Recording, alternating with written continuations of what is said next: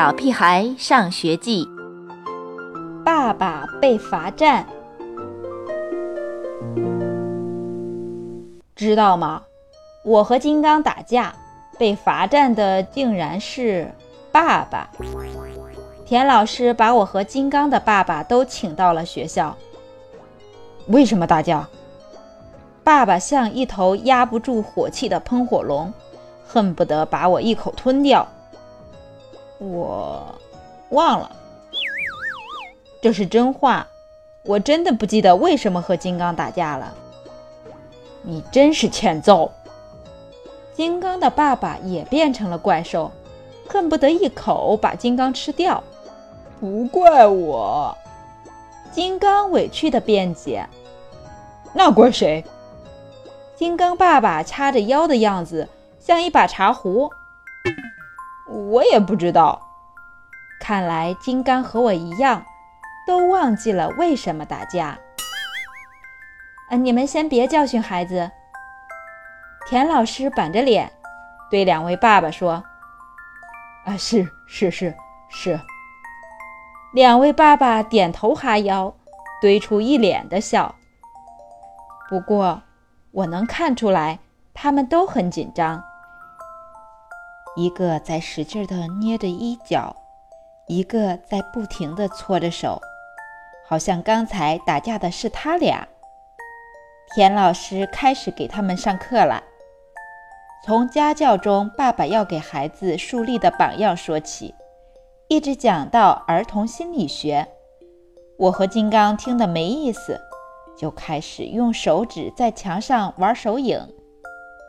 我比划一只狗，金刚比划出一匹狼；我比划出一头狮子，金刚比划出一头大象；我比划出一只恐龙，金刚比划出一只怪兽。不知过了多久，田老师的课还没有上完。可怜的爸爸们，这么冷的天，他们竟然连脑门上都是汗。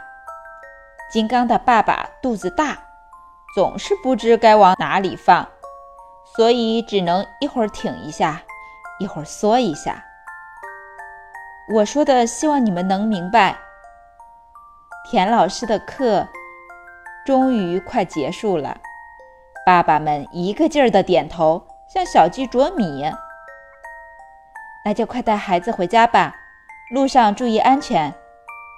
田老师的话让爸爸们如释重负，终于能把腰板挺起来一点了。回到家，爸爸总算松了口气，他对妈妈说。可怕，太可怕了！还会有下一次？妈妈好像是能预知未来的女巫。要不下次你去？爸爸好像是在央求妈妈。不，妈妈一脸的僵硬，绝不。吃完饭，爸爸好像刚从噩梦中清醒过来。